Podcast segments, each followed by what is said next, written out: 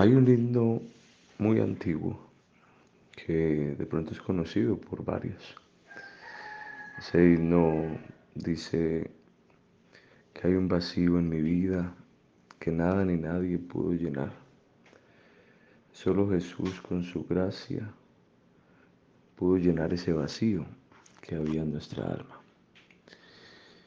Todo ser humano siempre va a tener ese vacío hasta que sea Cristo el que lo llene.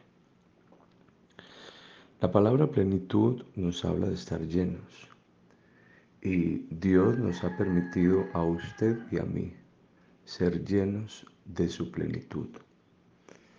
Esto ha sido posible a través de la gracia del Señor, a través de la bondad del Señor. Esto ha sido posible por el favor, por el don inmerecido del Señor.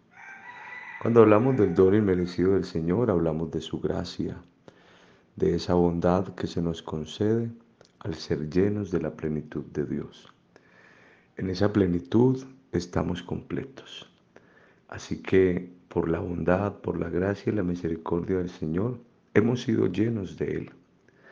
En Él estamos completos y en Él estamos plenos. Todo se debe a su gracia, todo se debe a su misericordia.